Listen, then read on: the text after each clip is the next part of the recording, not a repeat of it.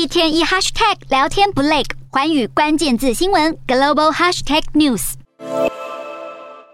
乌俄战争即将满四个月，乌克兰各地满是断垣残壁。尽管西方国家纷纷对俄罗斯祭出制裁，但由于欧洲国家高度仰赖俄国能源，再加上中国、印度等国家趁机大量买进，因此俄国依旧靠着石油和天然气赚进大把钞票。News that Russia made a staggering 93 billion euros, that's almost 80 billion pounds, from exporting fossil fuels in the first 100 days of its war on Ukraine.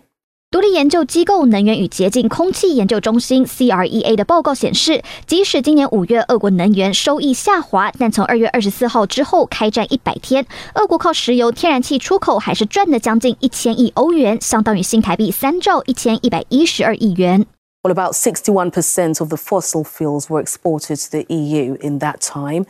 including about 12.1 billion euros worth to Germany.